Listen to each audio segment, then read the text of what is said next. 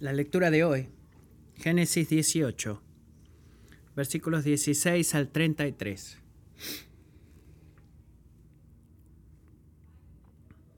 Entonces los hombres se levantaron de allí y miraron hacia Sodoma. Abraham iba con ellos para despedirlos. Pero el Señor dijo, ¿ocultaré a Abraham lo que voy a hacer? Porque ciertamente Abraham llegará a ser una nación grande y poderosa, y en él serán benditas todas las naciones de la tierra.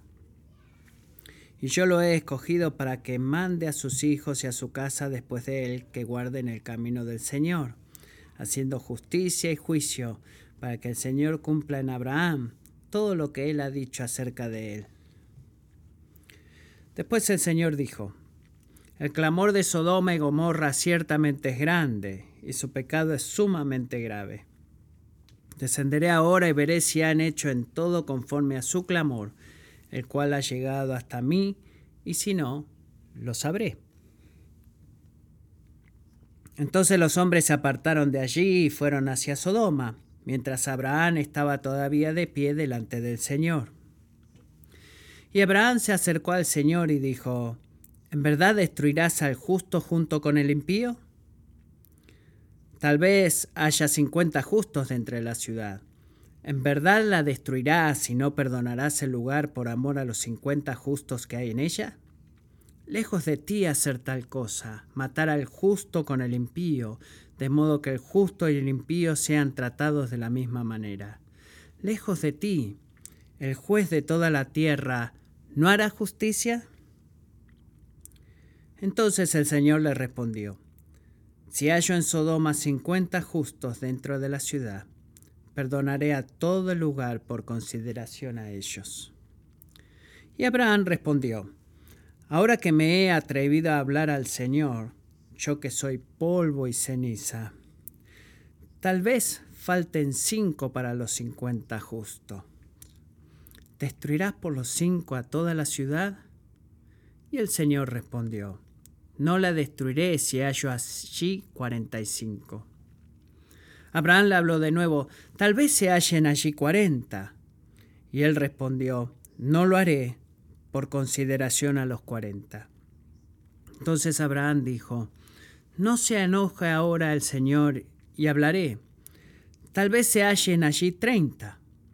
No lo haré si hallo allí treinta, respondió el Señor. Y Abraham dijo, Ahora me he atrevido a hablar al Señor. Tal vez se hallen allí veinte.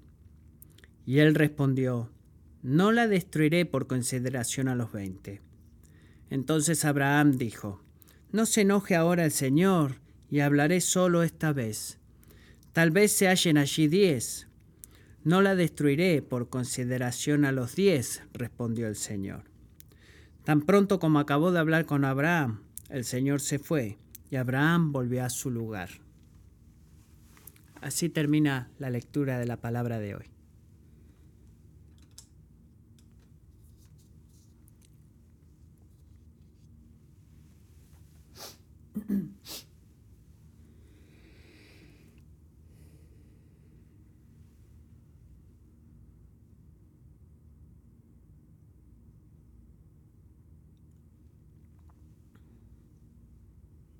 Señor, ahora pido por tu bendición,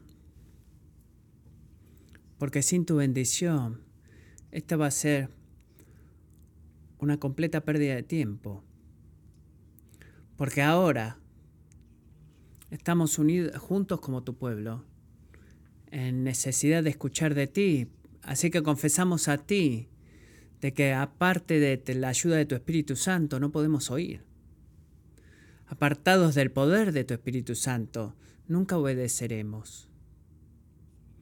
Y sin ti, enfocando nuestros ojos en Jesús y en la obra que Él hace en nosotros y a través de nosotros, nuestra obediencia no va a ser eh, alegre o con gozo.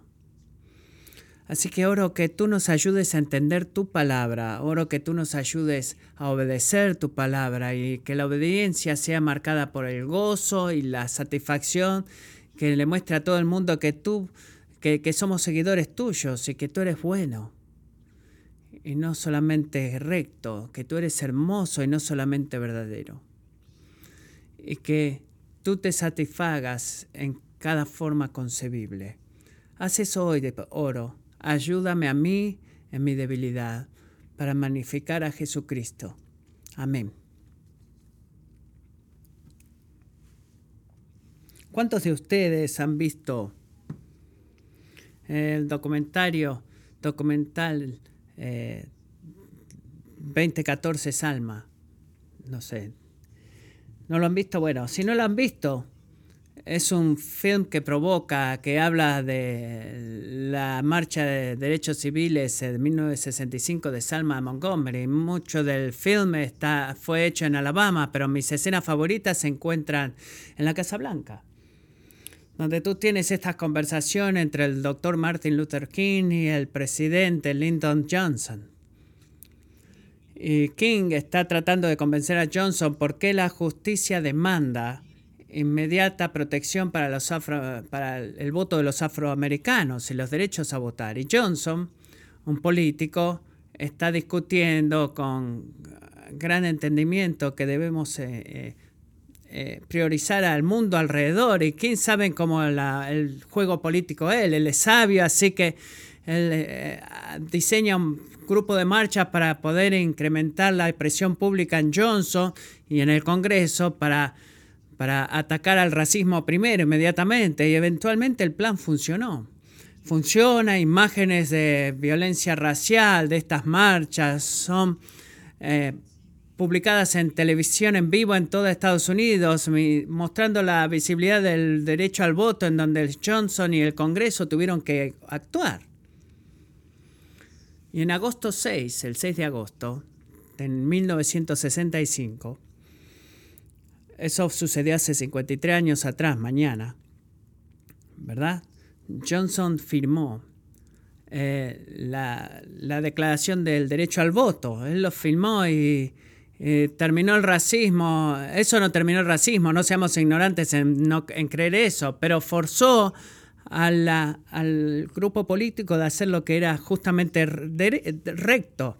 Y los persuadió y, y hizo que la gente a cargo, especialmente en el sur, dejara de hacer cosas que querían hacer, que no eran justas, y comenzara a hacer cosas que eran justas y rectas, que no querían hacer. Los forzó a ellos de alguna medida, en alguna medida. Alabado sea Dios, hermanos y hermanas, de que Él no tiene que ser forzado y persuadido por la fuerza a hacer justicia. Dios no es el gobernador Wallace, ¿Por qué? Porque Él es un Dios de justicia. Es un Dios justo. La justicia no es algo que Dios hace o algo que periódicamente lleva, trae su atención después de una protesta, de una protesta, sino que la justicia, lo que Dios es, es parte de su carácter eterno.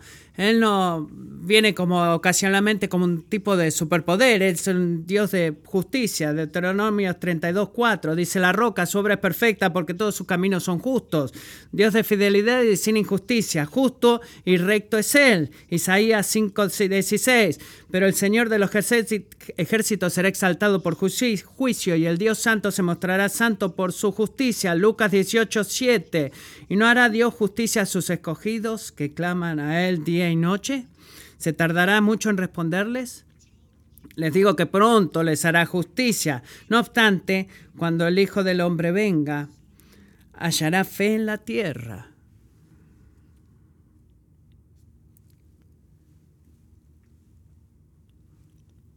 Amigos, ¿cuál es la condición de tu fe en esta mañana? ¿Crees, confías, sabes y te regocijas sin ninguna duda de que Dios es justo y que su, y que su justicia prevalecerá? ¿O tú dudas de Él? ¿Dudas de Él? Porque el enfoque total de este diálogo, en esta escena entre Abraham y el Señor, en la segunda parte de Génesis 18 se trata de la justicia de Dios. Habla de la justicia de Dios. Si la primera mitad de este capítulo 18 confirma que Dios puede hacer todo lo que quiera, y lo vimos la semana pasada, que nada es tan difícil para el Señor, ¿sabe lo que hace la segunda mitad? La segunda mitad confirma que todo lo que Dios hace, todas las cosas que no son difíciles para Él, son siempre justas y rectas. Nada es muy difícil para Él y todo lo que hace es justo y recto. Y todos los que conocen la sonrisa de su favor le siguen a Él y hacen lo que es justo y recto. Ese es el punto. El Señor de los cielos es un Dios de justicia.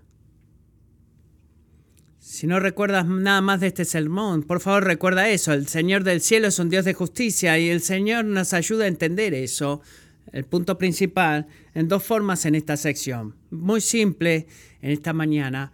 Dos formas de poder imitar la justicia de Él. Primero nos enseña que Dios requiere justicia. Y segundo, de que Dios practica la justicia. Dios requiere justicia y Dios practica justicia. Así que miremos el punto número uno, Dios requiere justicia y aquí me voy a enfocar en los versículos 16 al 19. Bueno, hay dos cosas que hemos aprendido de Sodoma. Si han estado aquí por un tiempo y hemos visto esto en Génesis 13, esta es la ciudad donde Abraham, el sobrino de Abraham, Lot, vive ahí y el nombre es Sodoma. Eh, la gente de Sodoma eran eh, malvados, eran grandes pecadores delante del Señor. Señor, eh, el pecado no era algo que venía de rato, sino que el, pecado y la desobediencia a la ley del Señor era algo en lo que ellos se deleitaban. es algo a lo que ellos estaban dedicados, era el, el modelo de sus vidas, no era el modelo de obediencia y luchaban con el pecado, esa es la vida cristiana, pero el modelo de su vida era una devoción extrema a hacer lo que quieran hacer, voy a hacer lo que yo quiero hacer. Eso eran los sodomitas. Y debido a que conocemos eso, ahora cuando venimos a este capítulo, cuando leemos en el versículo 16 que el Señor y sus ángeles miraron hacia Sodoma, puedes sentir la tensión levantándose, ¿verdad? Puedes sentir a que algo va a suceder. Mira el versículo 17 del capítulo 18. El Señor comienza a hablar aquí. El Señor dijo, ocultaré a Abraham lo que voy a hacer. En caso que no te haya dado cuenta, esa es lo que llamamos una pregunta retórica, ¿verdad? Porque la respuesta obvia es cuál. No, no, ¿por qué? Porque en el versículo 20 él le dice exactamente lo que está por hacer, ¿verdad? Él va a traer juicio a Sodoma y Gomorra. Pero la razón por la cual el Señor le dice a Abraham lo que está por hacer, este juicio que está por traer, tiene todo con la promesa de que él ha hecho a Abraham en Génesis 12. Y esa es una promesa que el Señor repite acá en Génesis 18. Así que miren el final del versículo 18. ¿Cuál es la promesa? Abraham llegará a ser una nación grande y poderosa, y en él serán benditas todas las naciones de la tierra. Ahora, esa es la meta de Dios, esa es la misión de Dios. Abraham, ¿qué es cómo vas a funcionar? Este es mi propósito para tu vida. Te voy a bendecir y al bendecirte, toda nación de la tierra será bendecida. Esa es la promesa, esa es la misión de Dios. Ahora, Miremos el versículo 19. Versículo 19, porque la primera parte del versículo 19 nos dice, amigos, por qué el cumplimiento de esa promesa para Abraham es garantizado. ¿Por qué es garantizado? Miremos versículo 19. ¿Cómo podemos saber con certeza que Abraham será bendecido y será bendición? Bueno, versículo 19, porque el Señor dijo, yo lo he escogido o literalmente, porque yo sé o yo lo conozco. Yo lo conozco. Eh, Dios, piensa en esto. Piensa en esto por un momento. ¿Qué nos dice en un nivel básico? Nos dice de que eh, la, bendición del cumplimiento del propósito de Dios en la vida de Abraham no tiene nada que ver con lo que Abraham haga y tiene todo que ver con lo que Dios ya ha hecho, ya hizo. No te pierdas esa parte, es muy importante. Dios escogió a Abraham. Dios lo eligió a Abraham. Él determinó el misterio de su soberanía y su voluntad, poner su afecto en Abraham, eh, convertir a un pagano idólatra en un hombre que teme al Señor. Dios hizo eso, porque yo lo conozco, porque yo lo he escogido. Y el poder divino, escuchen, que escogió Abraham es el mismo poder divino que garantiza el cumplimiento del propósito de Dios para su vida. Ese es el punto. Así que amigos, si eres un seguidor de Jesucristo, escúchame. Si Dios ha abierto tus ojos espirituales para ver tu necesidad de un Salvador y la provisión de Dios en Jesucristo te dio un corazón en confiar en Él y obedecerle, entonces sabe esto. Lo mismo es verdad cuando se, cuando se trata del propósito de Dios para tu vida. Romanos 8:29, porque a los que de antemano conoció, aquellos que Dios conoce, también los predestinó a ser hechos conforme a la imagen de su Hijo para que Él sea el primogénito entre muchos hermanos. A los que predestinó, a esos también llamó. A los que llamó, a esos también justificó. A los que justificó, a esos también glorificó. Y a la luz de toda es, todo eso y a la luz de la eh, elección llena de gracia de Dios para ti en una forma de salvación eterna, ¿qué concluye Pablo diciendo? Romanos 8:28. Y sabemos que para los que aman a Dios, todas las cosas cooperan para bien esto es, para los que son llamados conforme a su propósito. Todas las cosas. Afiérrate a esa promesa, afrómate a esa, el cumplimiento del propósito bueno y perfecto de Dios para tu vida no descansa en ti. No lo hace, no descansa en ti, descansa en Él. Pero esa palabra de confort, y es una palabra de confort, esa palabra de consolación, entendida correctamente, no está diseñada para hacerte una persona pasiva en tu relación con el Señor. No está diseñada para decir, ay, ¿sabes qué? Esto es increíble, tengo eh, mega ganado la tarjeta libre y me voy a poner en, neutral y voy a disfrutar de la vida cristiana o la salvación que me, Dios me ha dado. No, no es así. ¿Por qué? Porque lo que Dios le dijo a Abraham, mira de vuelta la palabra de Dios en medio del versículo 19. ¿Qué es lo que le dice? Él le dice a Abraham que todo aquel que le sigue al Salor, cómo él va a cumplir ese eh, propósito soberano en su vida. Y este es el por, ¿Por qué? Porque lo he escogido el que Dios hizo.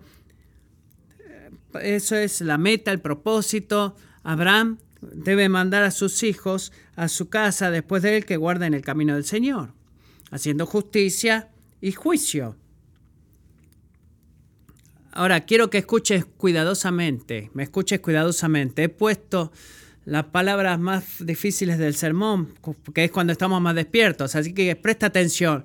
La obra de Dios en Abraham es lo que garantiza el cumplimiento del propósito de Dios en la vida de Abraham. La obra de Dios en Abraham garantiza el cumplimiento del propósito de Dios para Abraham, pero Dios va a cumplir su obra en Abraham a través de la obra de Abraham. Mira eso. Tanto de que Abraham eh, falle en practicar justicia, va a dejar el propósito de Dios para su vida, no se va a cumplir. Si Abraham falla en eso, si la fidelidad de Dios garantiza de que va a llegar a la línea final, pero es la, la obediencia lo que va a mostrar la fidelidad y la fe de Dios. Hay que tener mucho cuidado en lo que Dios dice al final del versículo 19. Abraham debe mandar a sus hijos que guarden haciendo justicia y juicio para que el Señor cumpla en Abraham todo lo que Él ha dicho acerca de Él. Así que la pregunta para ti es, ¿es Dios soberano en traer el, el propósito salvador en la vida de Él o es la responsabilidad de Abraham? Sí. Es verdad, Josh, hombre predicador. La respuesta es sí. ¿Por qué? ¿Por qué? Porque es la obra de Dios en Abraham que en última instancia garantiza el éxito del Señor en el plan de Abraham, pero es el Señor que escogió cumplir su obra a través de Abraham, a través de la obra de Abraham, perdón.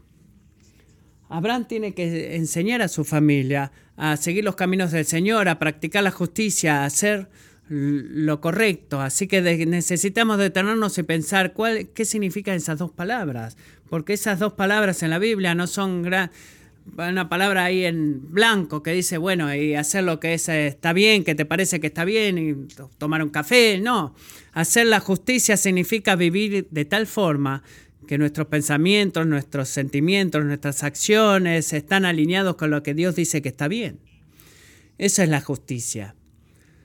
Eso significa que hay pensamientos que reflejan los pensamientos de Dios y nuestros sentimientos imitan los sentimientos de Dios y nuestras acciones siguen las acciones de Dios y esa es la, justicia.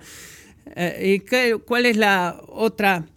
La rectitud, perdón, era lo que hablábamos recién. La justicia ahora habla de como una expresión horizontal de, de, de rectitud, es eh, tratar a la gente de la forma que Dios quiere que sean tratados, por ejemplo.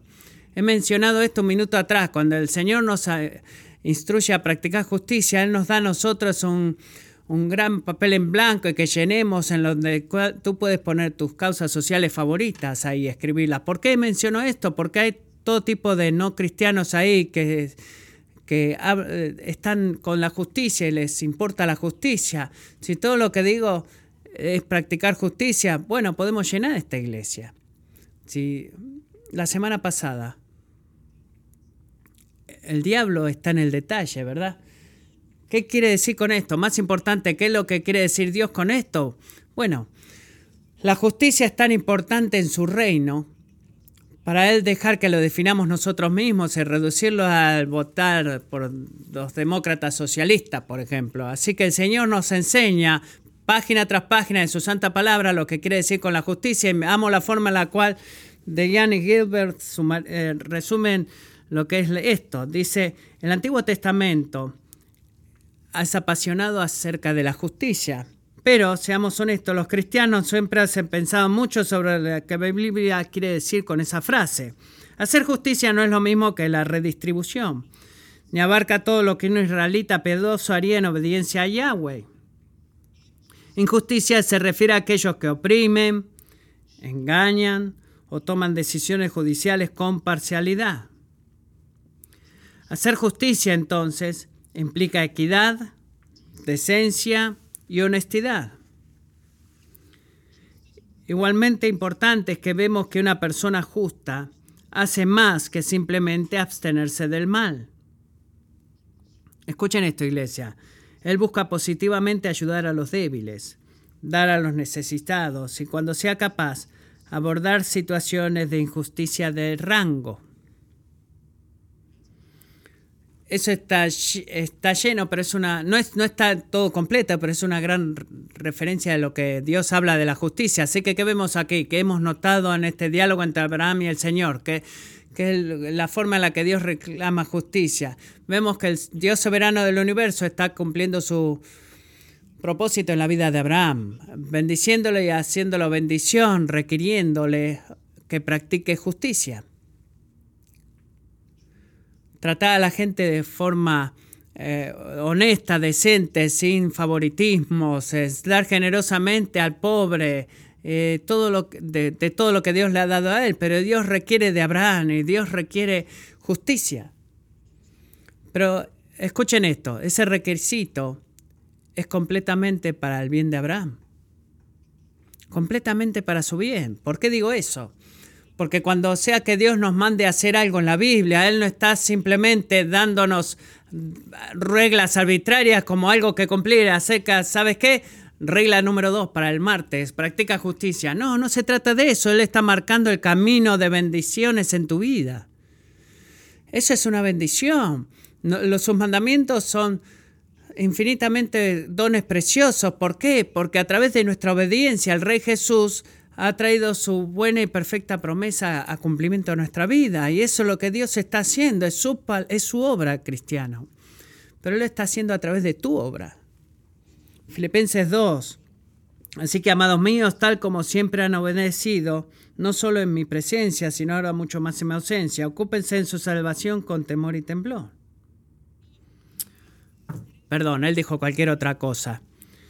Eh, como siempre han obedecido, no solo en mi presencia, sino ahora mucho más en mi ausencia, ocúpense en su salvación con temor y temblor. Y es lo que él ha hecho con Abraham. Y, te pide a ti que lo hagas ahora, que cumpla su promesa a través de, eh, cumple su trabajo a través de tu trabajo. Y requiere justicia y es parte de eso.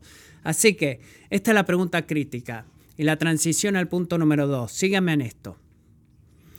Porque he pensado en esto toda la semana, en tiempos en los que tú estás hablando la palabra de Dios y que, va, eh, que se cumpla y tiene sentido rápidamente. Y hay tiempos en los cuales, sin importar qué grado tú tienes o cuánta gente tú estás viendo, tú dices, no lo puedo ver todavía.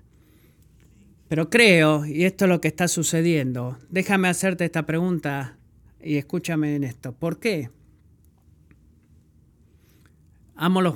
¿Por qué? ¿Por qué Abraham necesita a Dios que le diga y no esconda de él el juicio que está por traer a Sodoma y Gomorra para poder hacer que Abraham practique la rectitud y la justicia. ¿Me siguen? ¿Por qué esto es importante de que el Dios Todopoderoso le revele el juicio que está por traer a Sodoma y Gomorra a Abraham para poder para que Abraham pueda practicar la rectitud y la justicia. Piénselo de esta forma. ¿Cuál es la conexión entre el Dios justo que requiera en los versículos 18 y 19 y el juicio que Dios le cuente a Abraham, versículos 20 y 21? ¿Cuál es la conexión? Bueno, creo que es simple.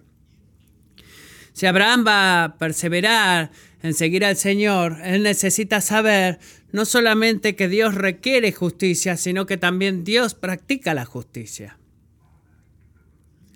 Si él va a seguir al Señor en practicar la rectitud y la justicia, necesita saber dos cosas, no solamente una, necesita que Dios saber que Dios requiere eso y también necesita saber que Dios practica la justicia y, y la rectitud.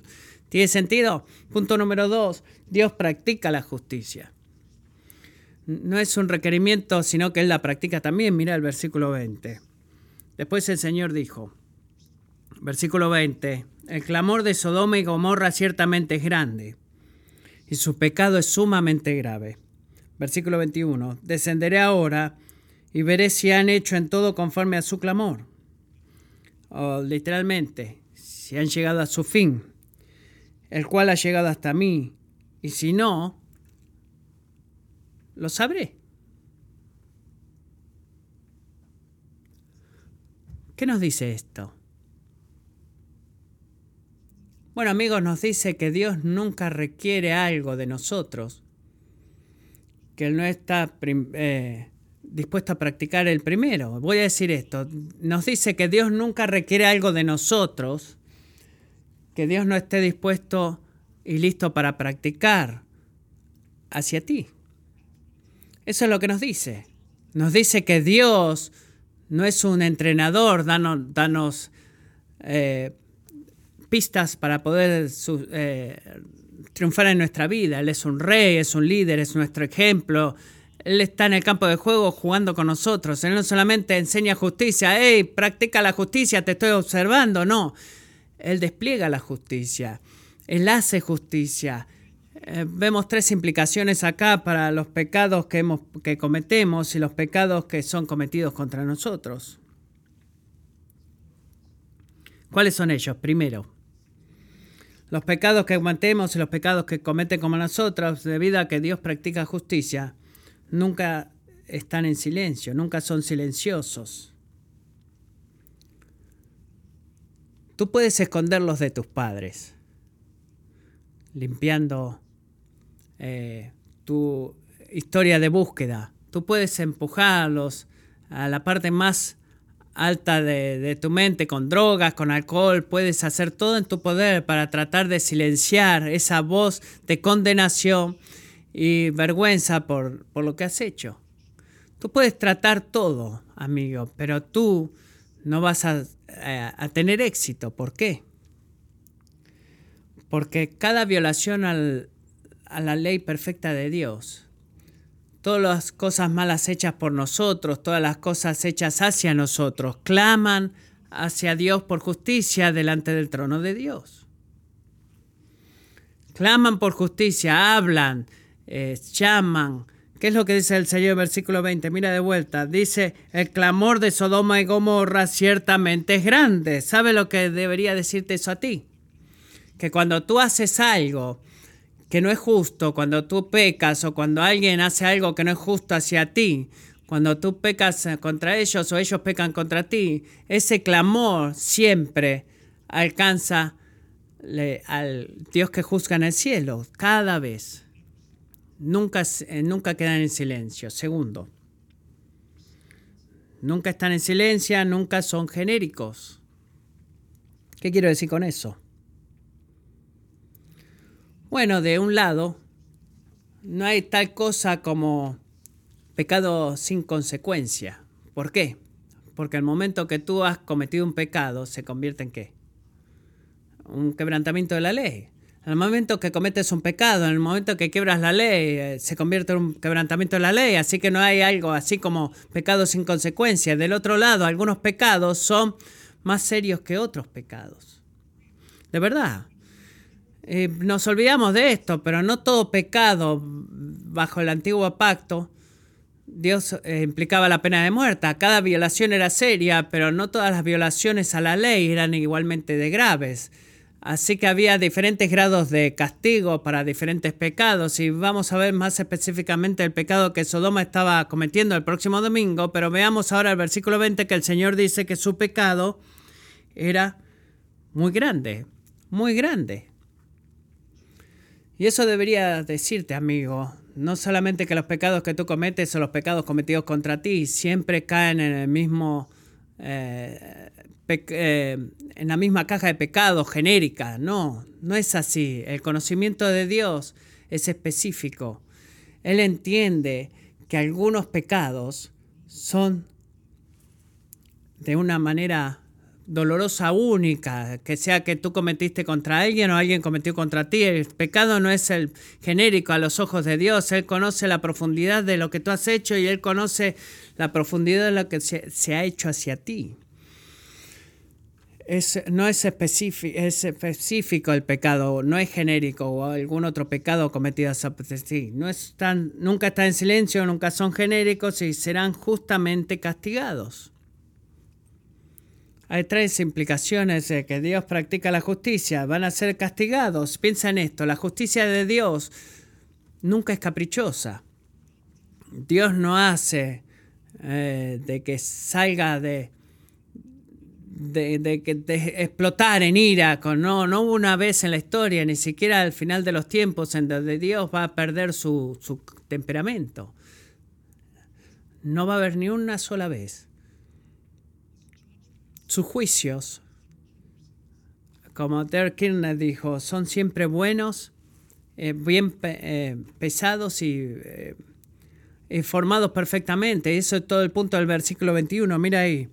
No están guiados por ira ciega o emociones, no, están basados en primero en su conocimiento y cuidadosa observación.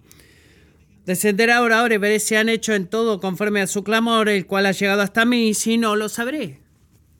Versículo 21. Ahora recordemos que Dios, el juez de la tierra, no tiene que descender a Sodoma para poder saber lo que está sucediendo. Algo como que Dios está trabajando con un mapa de Google sobre pecados y hay como un bloqueo ahí, tiene que ir a ver qué pasó. No.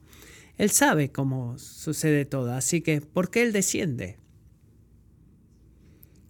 Debemos leer la palabra de Dios lentamente y pensar, ¿por qué hace eso? Bueno, ¿por qué hizo eso?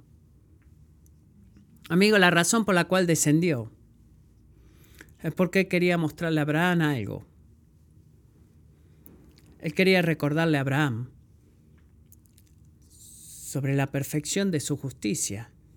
Él quería que Abraham entendía que el Señor de los cielos siempre sabe. Él sabe, Él sabe todo. Amigos, si tú estás buscando una razón por la cual tú necesitas un Salvador, cristiano, si estás buscando una razón por la cual tú deberías temer al Señor. Si tú has sufrido eh, injusticia en la mano de alguien que ha pecado contra ti y te preguntas por qué debes tener algo que ver con Dios de alguna manera. Mira el versículo 21. Las últimas tres palabras. Y si no, lo sabré. las últimas dos palabras. Lo sabré. Lo sé. Dios sabe, Dios sabe cada error o cada pecado que hayas cometido. Dios sabe cada pecado que ha sido cometido contra ti. Nunca están en silencio, nunca son genéricos y serán justamente castigados siempre. ¿Por qué? Porque Dios no es un Dios que requiere justicia, sino que es un Dios que practica su justicia. Así que, ¿por qué Abraham necesita saber esto? Recuerda esa la pregunta, ¿por qué necesita saber esto? Necesita saber, Dios necesita decirle, hey Abraham, mire lo que estoy por hacer, voy a practicar la justicia, por lo menos por dos razones. La, primera es muy simple. Primera, porque Abraham necesita una advertencia. Mm, no menos de lo que tú y yo necesitamos la advertencia. ¿Cuál es la advertencia? Es Abraham, si Abraham va a persistir y perseverar en hacer justicia y rectitud, incluso cuando es difícil, es muy difícil recordar que las consecuencias por no hacer eso son muy serias. Eso ayuda. Gente joven, si sus padres les dicen, debes estar en casa a las 11, pero si no estás en casa a las 11 nada va a pasar. Vas a decir, bueno, está bien. Llego a casa a las 2, ¿qué problema hay? No, somos motivados por las advertencias. Somos, eh, estamos en el camino de las bendiciones. Eh, por advertencias y consecuencias si no hacemos. Piensa en esto, Dios nos preserva, en su, su, gracia soberana nos preserva a través de las advertencias. A través de las advertencias. Y versículos 20 y 21 nos recuerdan, y quizás te recuerde a ti en esta mañana, que en el reino de Dios la obediencia no es una opción. Nadie puede decirle a Dios, creo que voy a hacerlo a mi manera, muchas gracias, y salirse con la suya. ¿Por qué? Porque no hay este, un switch para cambiar en el reino de Dios. No hay un territorio neutral, no hay un espacio donde te puedas decir, bueno, no estoy en, todo eso de seguir a Dios, bueno, no, no voy a luchar contra Él. Es como que es bueno Dios, pero no quiero obedecerlo en todo, no. Eh, neutralidad objetiva, mente abierta, estar eh, en tono con las cosas espirituales, pero no, no, soy lleno de gracia, pero tampoco odio la gracia. No. Ese territorio, amigo, con todo respeto, no existe.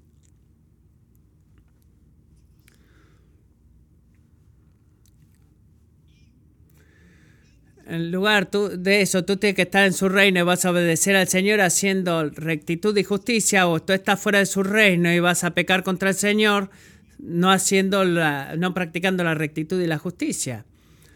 La forma, el, el primero no va a fallar en ser bendición, el último no va a fallar en ser castigo. Es por eso que porque la opción de Abraham, la elección de Abraham de practicar rectitud y justicia o no practicarla no puede ser más importante.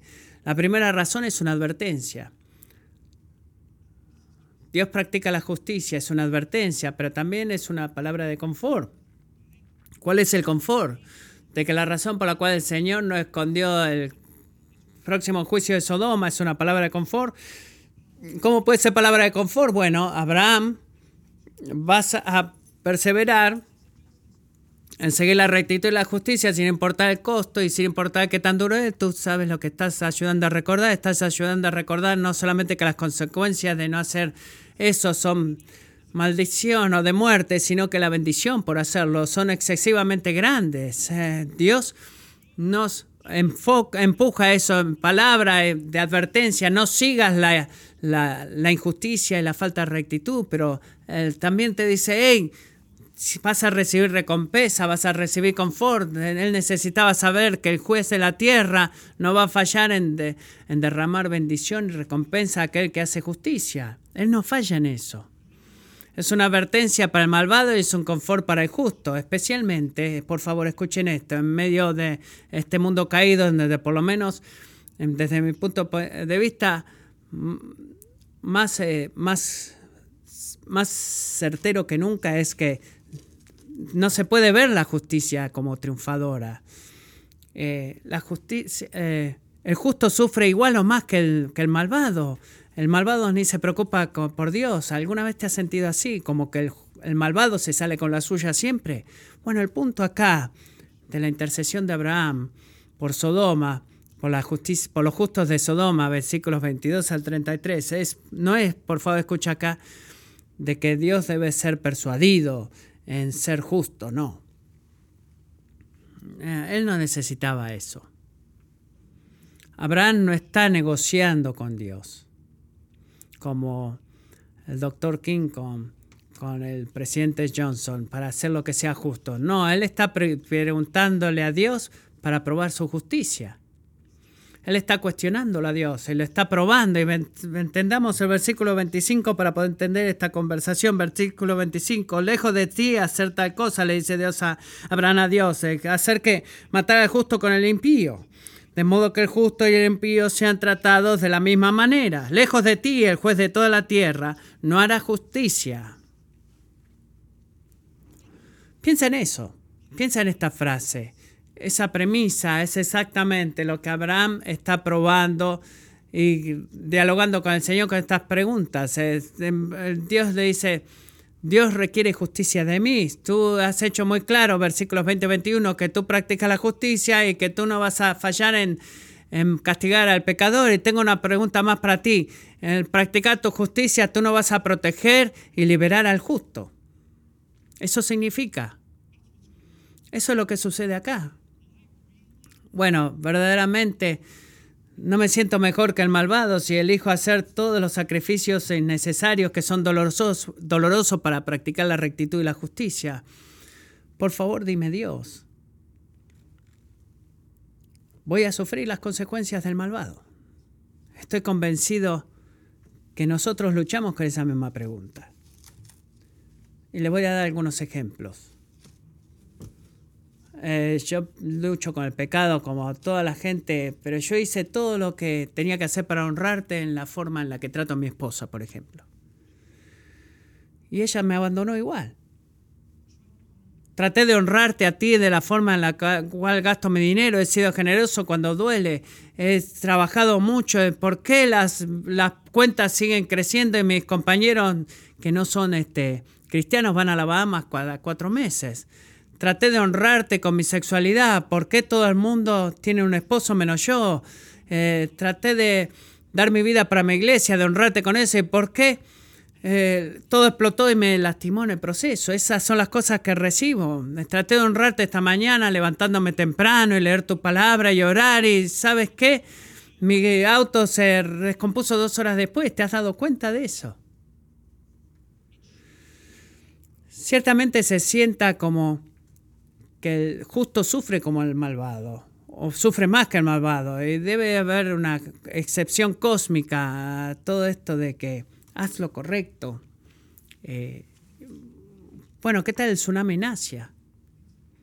¿Me, está, ¿Me vas a decir, Dios, que de 200.000 personas ninguno de ellos fue cristiano? Es lo que tú estás diciendo.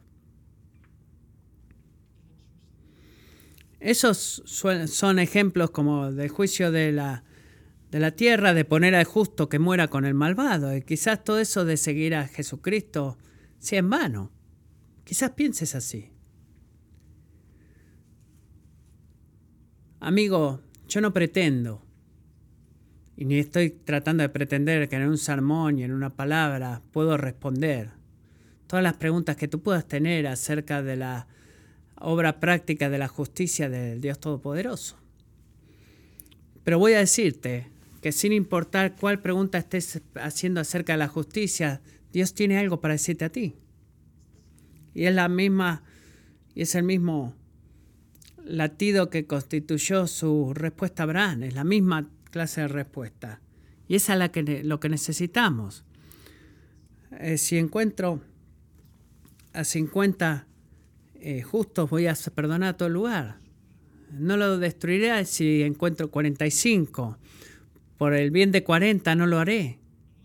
No lo haré si encuentro 30. Por el bien de 20 no lo destruiré. Por el bien de 10 no destruiré a Sodoma. ¿Qué es lo que está diciendo Dios? Que Dios está clamando a nosotros a cada una de esas respuestas. Abraham, yo soy un Dios de justicia, amigo. Yo no hago eh, no hago que el justo muera con el malvado, ni el justo no sufrirá como el malvado y en el juicio de la tierra siempre voy a hacer lo que es correcto. Es lo que está diciéndole Abraham. Y luego mire el versículo 33. Miren 33.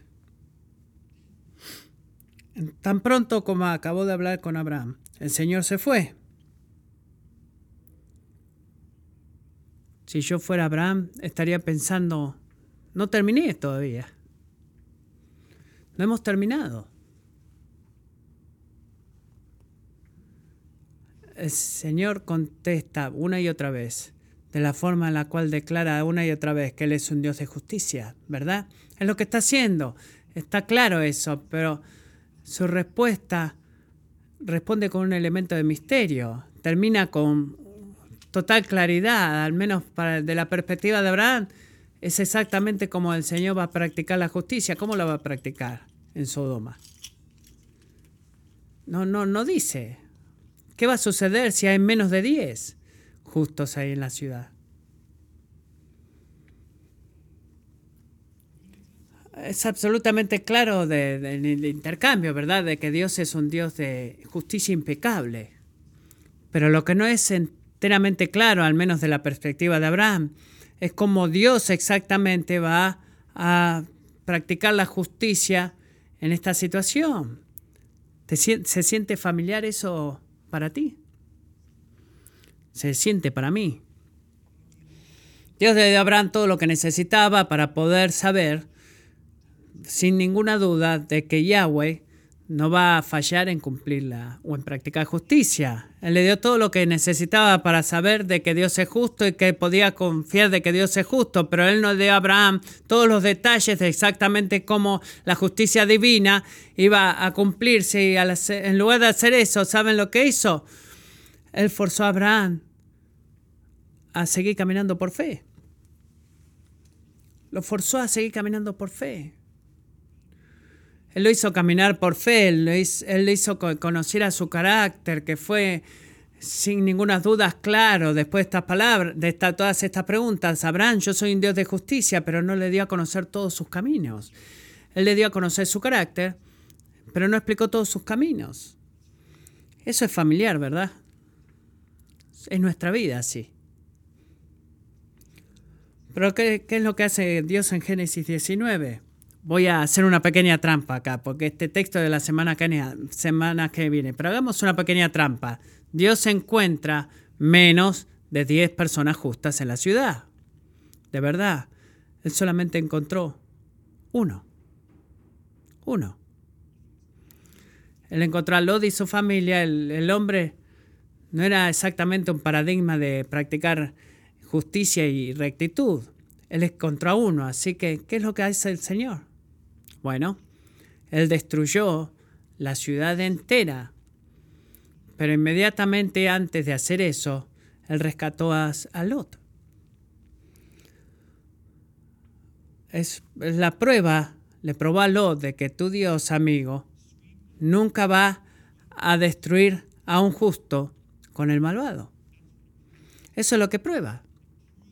Prueba a Abraham de que Dios era más justo, no menos justo, de lo que Abraham podía preguntar o imaginar. ¿Ves eso? Abraham solamente llegó a preguntar hasta 10 y exploró hasta 10 justos.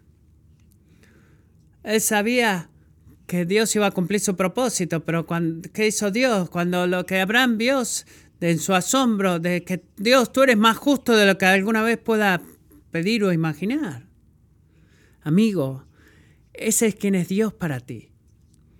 Él es más justo, no menos justo, de lo que tú alguna vez puedas pedir o imaginar, incluso cuando tu vida no tenga sentido. Más justo. Así que, cuando se trata del entendimiento de la confianza en la justicia de Dios en situaciones en las cuales no tiene sentido o se siente terrible, déjame concluir recordándonos que tenemos algo que Abraham no tenía. Tenemos algo, ¿cuál es eso? Tenemos una fuente muy llena para nuestra fe que Dios no, que Abraham no tenía, que sostiene y nutre nuestra confianza, decir, sí Señor, tú eres un Dios que practica justicia incluso cuando mi vida no tiene sentido. ¿Y sabes cuál es esa fuente? Se llama tumba vacía. la tumba vacía. Tú quieres una prueba de que en medio de la más grande injusticia inimaginable la justicia prevalecerá. ¿Quieres evidencias de que la justicia no va a fallar en ser recompensada y quieres una prueba de que las situaciones en tu vida que ahora no tienen sentido y te preguntas eh, si Dios será justo en última instancia estarás delante de la presencia de su gloria incluso aunque tengas que esperar a verla en el cielo bueno contempla la tumba vacía de Jesucristo amigo. Contempla la tumba Hechos 2, 22. Hombre de Israel, escucha esta palabra. Jesús el Nazareno, varón confirmado por Dios entre ustedes con milagros, prodigios y señales que Dios hizo en medio de ustedes a través de él, tal como ustedes mismos saben. Este Jesús fue entregado por el plan predeterminado y el previo conocimiento de Dios, y ustedes lo clavaron en una cruz por manos de impíos y lo mataron. ¿Qué quiere decir eso? gran injusticia bajo la mano poderosa y misteriosa de Dios. Y Dios lo resucitó, poniendo a fin la agonía de la muerte, puesto que no era posible que Él quedara bajo el dominio de ella. ¿Por qué, amigo, no? ¿Por qué no era posible? Bueno, quizás nunca has pensado en esto, pero esta es la respuesta, es porque el juez de la tierra siempre hace lo que es justo. Es por eso el valor infinito del sacrificio de Jesús eh, excedía la, muerte, eh, la, la, injusticia de Dios y la injusticia nuestra, perdón. Así que requería que Dios lo resucitara y es lo que sucede acá, lo resucitó, vindicó su justicia y por y si ya ha sido unido por, con Jesucristo por la fe, así a través de su justicia, y que su justicia es ahora tu justicia, adivina lo que Dios va a hacer con seguridad por ti. Te va a resucitar y va a vindicar la justicia de tu causa a los ojos del, mundo, del universo entero. Cristo probó que eso es lo que Dios va a hacer. Así que decimos con Pablo, en medio de esta gran injusticia en nuestra vida, de hecho, Dentro de nosotros mismos ya teníamos la sentencia de muerte, a fin de que no confiáramos en nosotros mismos, sino en Dios que resucita a los muertos, el cual nos libró de tan gran peligro de muerte y nos librará, y en quien hemos puesto nuestra esperanza de que Él aún nos ha de librar. Segunda de Corintios 1.9. ¿Qué quiere decir eso para ti, cristiano? Que obedecer a Dios no es algo que tú alguna vez harás en vano Nunca. Él te va a vindicar, Él te va a descastigar al, al malvado, recompensará al justo y el Dios del cielo lo va a hacer. No significa eso que vamos a entender la, la, imagen completa o que vamos a recibir todas las recompensas en esta vida. Significa que aquellos que esperan en el Señor nunca serán avergonzados. Nunca. Salmo 37, 5. Encomienda al Señor tu camino. Confía en Él que Él actuará. Hará resplandecer tu justicia como la luz y tu derecho como el mediodía. Confía callado en el Señor y espera en Él con paciencia.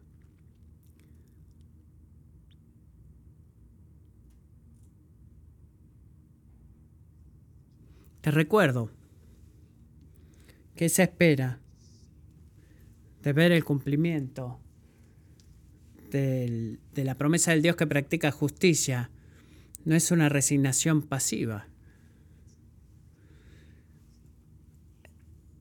No, te eh, tiene sentido hacerte un hombre activo, ferviente y fervoroso en la oración. Tú vas a ser justo, no vas a estar obedeciendo en mano y su obediencia prevalecerá. Su justicia prevalecerá, perdón. Oremos.